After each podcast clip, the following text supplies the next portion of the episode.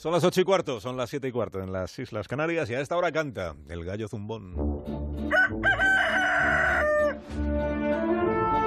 Hoy con Antonio Lucas. Buenos días, Antonio. Buenos días, Alsina.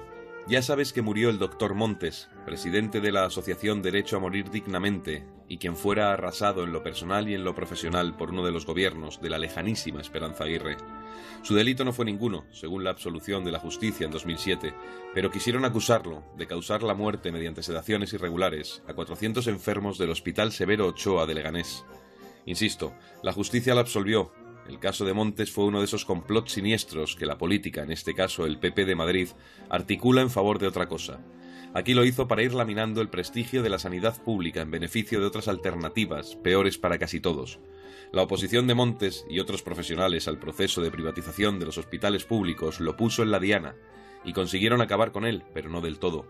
Gracias a Montes, el debate sobre el derecho a una muerte digna volvió a activarse, y después del calvario al que lo sometieron la olvidada Esperanza Aguirre y algunos de sus secuaces, el PP se sumó el año pasado a la propuesta de ley de muerte digna que presentó Ciudadanos en el Congreso, a la que no faltaron PSOE y Podemos. Qué paradojas tiene la vida. Nadie puede imponer a otro el sufrimiento por sus creencias.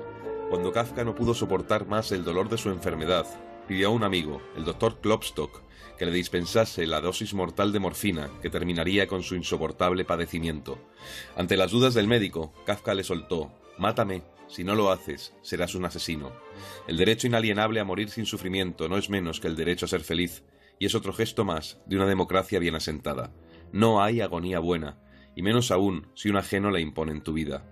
Permitir a alguien marchar dignamente cuando lo reclama, cuando lo requiere, cuando no le queda alternativa, puede ser un ejercicio de amor. Vivir biológicamente no es vivir humanamente. Gracias por tanto, doctor Montes. Hasta la próxima. Hasta luego, Antonio. Que tengas un buen día.